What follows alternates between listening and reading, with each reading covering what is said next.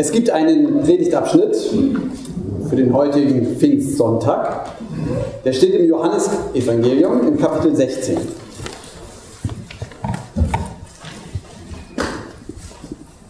Ich glaube, ich habe ihn nach der Basisbibel dort abgedruckt. Ich lese den mal nach, dem, nach der Lutherbibel vor. Jesus sagt, jetzt aber gehe ich hin zu dem, der mich gesandt hat. Und niemand von euch fragt mich, wo gehst du hin? Doch weil ich dies zu euch geredet habe, ist euer Herz voll Trauer. Aber ich sage euch die Wahrheit, es ist gut für euch, dass ich weggehe. Denn wenn ich nicht weggehe, kommt der Tröster nicht zu euch. Wenn ich aber gehe, werde ich ihn zu euch senden. Und wenn er kommt, wird er der Welt die Augen auftun über die Sünde und über die Gerechtigkeit und über das Gericht, über die Sünde, dass sie nicht an mich glauben, über die Gerechtigkeit, dass ich zum Vater gehe und ihr mich hinfort nicht seht, über das Gericht, dass der Fürst dieser Welt gerichtet ist. Ich habe euch noch viel zu sagen, aber ihr könnt es jetzt nicht ertragen. Wenn aber jener kommt, der Geist der Wahrheit, wird er euch in aller Wahrheit leiten. Denn er wird nicht aus sich selber reden, sondern was er hören wird, das wird er reden. Und was zukünftig ist, wird er euch verkündigen. Er wird mich verherrlichen, denn von den meinen wird er es nehmen und euch verkündigen. Alles, was der Vater hat, das ist mein. Darum habe ich gesagt, er nimmt es von dem meinen und wird es euch verkündigen. Lieber Vater, bitte schenk, dass wir verstehen, was du heute uns zu sagen hast. Amen. Ja, ich weiß nicht, wie Ihnen das geht. Man erwartet doch eigentlich zu Pfingsten. Oh, hängt gar nicht. Unsere Feuerzungen. Ja, Feuerzungen, Rauschen. Ja, das Pfingsterlebnis Heute kam das nicht mal in der Lesung vor. Und jetzt kommt ein Predigtext, da geht es um Abschied. Was soll das nur werden? Und ich weiß nicht, welche Abschiede Sie da gleich vor Augen haben. Wir hatten das gerade im Treffpunkt Kirche, haben wir da schon mal drüber gesprochen, über diesen Abschnitt aus der Bibel. Und da wurde uns deutlich, dass vielleicht der Abschied von den Kindern, also wenn die Kinder das Haus verlassen, dass das vielleicht der einschneidendste Abschied ist, den man so erlebt. So weit waren wir und haben gesagt, nein, wenn jemand stirbt, das ist noch ein größerer Abschied. So sitzen wir also jetzt hier am Pfingstsonntag und sind in Feststimmung. Ich weiß nicht, was wir heute noch vorhaben, aber wir warten ja darauf. Die Sonne wird ja gleich wieder scheinen nachher. Es wird schön werden. Es ist irgendwie Festzeit, Grillzeit, grün, wird alles aufgestellt und so. Und was machen wir? Wir stehen hier und hören einen Abschnitt, wo Jesus darüber redet, über Abschied und über Sterben. Fest, Pfingsten, vielleicht doch einen anderen Predigtabschnitt nehmen. Das wäre der erste Reflex zur Taufe. Moment. Da passt beides zusammen. Denn Taufe hat etwas mit dem Sterben zu tun. Mein alter Mensch stirbt mit Jesus und in der Hoffnung auf die Auferstehung von den Toten leben wir. Also bleibt uns nichts weiter übrig. Wir werden hier weitermachen. Ja? Jesus sagt, jetzt aber gehe ich hin zu dem, der mich gesandt hat und niemand von euch fragt mich, wo gehst du hin? Weil ich dies zu euch geredet habe, ist euer Herz voll Trauer. So ist das. Wenn jemand andeutet und bekannt gibt, ich verabschiede mich, fängt es an, dass wir traurig werden.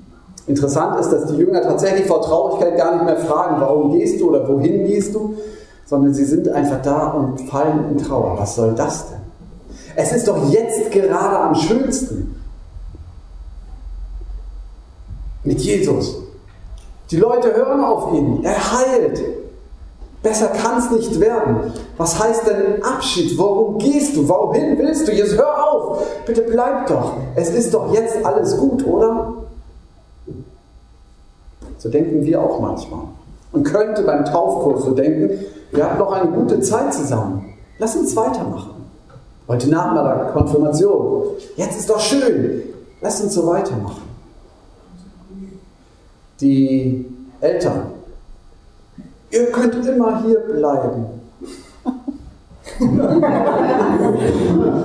Oder auch nicht. Jesus macht uns deutlich, es gibt einen Abschied, der sein muss. Nicht jeder Abschied muss sein und manchmal müssen wir auch darum kämpfen, dass wir zusammenbleiben. Aber heute redet Jesus von seinem Abschied und er sagt, es ist gut für euch, wenn ich gehe. Es ist gut für uns, dass Jesus hier nicht mehr sichtbar ist. Es ist gut für uns, dass wir nicht jeden Morgen erst hier auf die erste Reihe gehen und sagen müssen, Jesus, guten Tag. Jesus hat sich verabschiedet und ist nicht mehr zu sehen. Manchmal bedauern wir das und sagen, ach, könnte ich ihn doch sehen. Aber Jesus sagt, es ist gut für euch, dass ich jetzt gehe. Es ist gut für uns. Und wenn er vom Gehen spricht, spricht er von seinem eigenen Sterben. Er sagt, dass ich verherrlicht werde. Und der Tröster wird mich auch verherrlichen. Es ist gut, aber dieses ist ein Sterben. Jesus geht ans Kreuz und er weiß, ich werde sterben für diese Welt. Und es wird schlimm. Und ihr werdet tatsächlich traurig sein und habt allen Grund. Ich auch. Aber es wird nicht das Ende sein. Ich werde leben. Und dieses Leben, das verändert alles. Weil ich euch dann meinen Heiligen Geist geben kann. Weil ihr nicht mehr auf diese, eure Möglichkeiten bauen müsst, das, was ihr selber leisten könnt und wollt, sondern mein Heiliger Geist wird euch erfüllen und er wird euch mitnehmen dahin, wo ich bin. Ich sage euch die Wahrheit, es ist gut für euch, dass ich weggehe. Denn wenn ich nicht weggehe, kommt der Tröster nicht zu euch. Ich glaube, das Erste, was wir heute mitnehmen können, es gibt Abschiede in unserem Leben, die sind gut und wichtig, auch wenn sie traurig sind. Es ist der Abschied auch in manchem Scheitern. Wenn ich merke, ich habe es aus eigener Kraft nicht geschafft, ist es gut so. Weil dann der Heilige Geist kommen kann und uns zeigen kann, ja, aber Jesus Christus lebt und du mit ihm. Es ist gut, wenn wir durchs Tal gehen, weil Jesus Christus uns hinweist, dass er, er der Schlüssel ist zum Leben. Es ist gut, wenn wir Dinge abgeben, weil es uns daran erinnert, dass auch wir einmal sterben müssen. Aber wir werden mit ihm leben. Deshalb ist es gut, sich hier auf dieser Erde einzuüben ins Abschied nehmen. Abschied nehmen von Dingen. Gute Übung, gerade zu Pfingsten, schenken Sie euch weg. Ja, ich glaube, es ist gut, sich einzuüben ins Weggeben. Abschied von Dingen. Auch Abschied von Menschen. Sie gehen zu lassen. Den Kindern Rückenwind zu geben und zu sagen, jetzt, ihr dürft gehen. Den Täuflingen, ja, nicht klar, das ist keine Aufgabe, gehen lassen und für sie beten. Und wenn wir auch Abschied nehmen müssen von lieben Menschen, den letzten Abschied, so erinnert uns das daran, dass wir eines Tages auch gehen müssen, aber dass er lebt.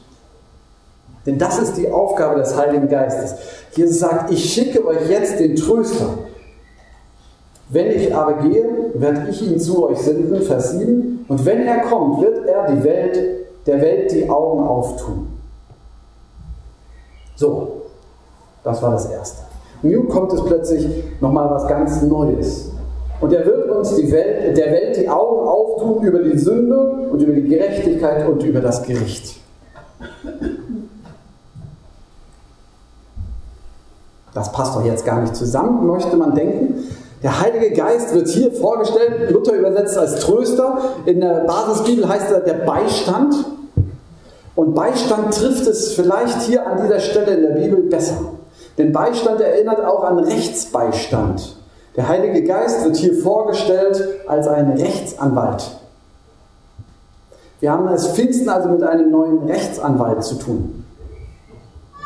Nicht nur den, der uns erinnert, dass Leben und dass das Abschied nehmen letztendlich nur aufs ewige Leben hinweist, sondern wir haben es auch mit einem Rechtsanwalt zu tun. Jesus sagt, der wird euch beistehen. Dieser Rechtsanwalt wird nämlich gegenüber der Welt etwas klar machen. Dass die Welt, das sind sozusagen außerhalb, das sind Leute, die uns hinterfragen. Nun hoffe ich natürlich, dass wir heute schon gar nicht und auch in Zukunft so im normalen Leben keinen Rechtsanwalt brauchen. Ich habe ehrlich gesagt noch nie einen gebraucht. Manchen geht es da leider anders. So, man weiß, das ist eine spannende Sache, so ein Rechtsanwalt. Aber man hofft natürlich, dass der Anwalt am Ende den Kläger klar macht oder dem Gericht, dem Richter klar macht, ich bin unschuldig. Und Jesus stellt uns vor Augen, wenn ich gehe, es kommt die Zeit, dass ihr im geistlichen Sinn einen Anwalt braucht. Weil euch Dinge verklagen werden. Und zwar, was eigentlich Sünde ist. So wie du lebst, das ist Sünde. Oder es kommt nämlich darauf an, ein besonders wertvolles Leben, moralisch wertvolles Leben zu leben. Das brauche ich nicht. Dafür brauche ich nicht Jesus. Das kann ich auch so machen. Die zweite Anklage wird sein, bezüglich der Gerechtigkeit. Du hast mit Jesus aufs falsche Pferd gesetzt. Wenn diese Stimmen hochkommen, das stimmt gar nicht. Jesus ist nicht Gott, das ist ein Mensch und mehr nicht. Und die dritte Anklage wird kommen, die sagt, guckt euch doch um in dieser Welt. Was hat denn der christliche Glaube verändert? Nichts. Er wird auch in deinem Leben nichts ändern. Drei Klagen, ich weiß nicht, ob Sie die kennen. Ich kenne sie. Und wenn sie mir nahe kommen, dann ist es, als wenn ich vor Gericht stehe.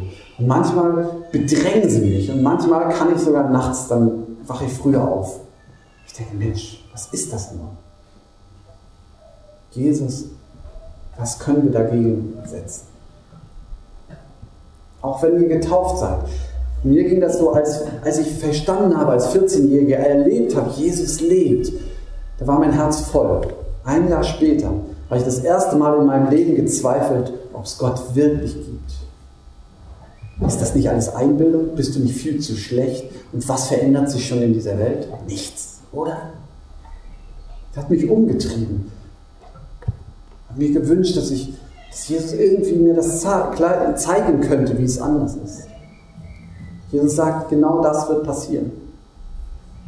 Die Anklagen werden kommen.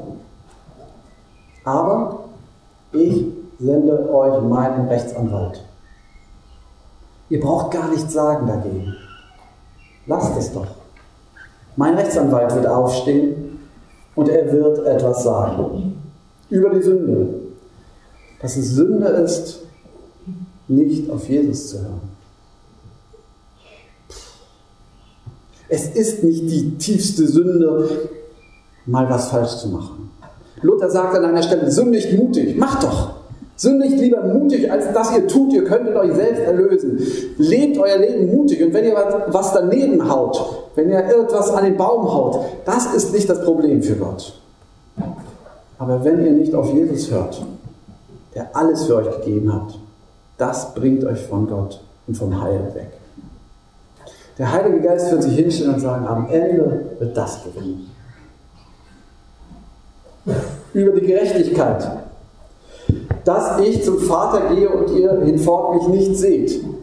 Jesus sagt, die Gerechtigkeit ist, dass Jesus nicht mehr zu sehen ist. Das macht ihm Gott gleich. Weil Gott auch nicht zu sehen ist, aber er lebt.